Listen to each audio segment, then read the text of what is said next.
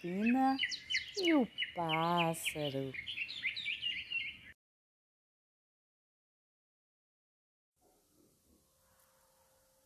Pina, que sempre prestava atenção ao caminho, viu debaixo de uma árvore um passarinho que devia ter caído do ninho. O que faz aqui sozinho, ó ser pequenininho? Perguntou Pina com carinho. Pina cuidou de se esconder para ver o que iria lhe acontecer. Quem sabe sua mãe viria lhe socorrer mas nada ela viu acontecer. Então decidiu do passarinho cuidar e para sua casa levar. E assim cuidou de o alimentar, e próximo dele ela sempre queria ficar. Mas o pássaro, sempre desconfiado, parecia estar. Ali não era o seu lugar pois logo, logo ele teria que voar. E isso Pina não poderia controlar. Embora soubesse que ele teria que em breve partir, Pina queria a ideia resistir e junto dele para sempre prosseguir. Mas essa não seria a realidade e ela teria que enfrentar a verdade e jamais poderia vedar a sua liberdade.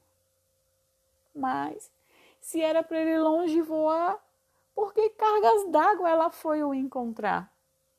E a ele tanto se apegar? Pina começou da sua sina a reclamar. Ao invés de apenas agradecer, porque ao pássaro pôde conhecer e com ele conviver, Pina começou a se maldizer. Porque isso foi me acontecer. Meu pássaro partiu ao amanhecer. Mas aos poucos, Pina aceitou entender que o pássaro não podia lhe pertencer.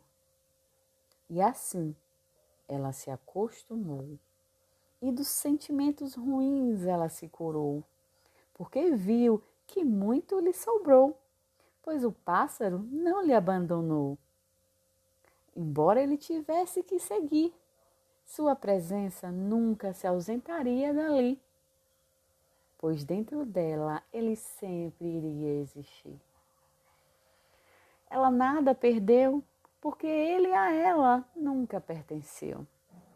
Pina, quando isso entendeu, apenas agradeceu pelo tempo que com ele conviveu, pois ela muito aprendeu. Não se trata de perder ou ganhar, apenas de aceitar que tudo sempre volta ao seu lugar, pois nada está na terra para ficar.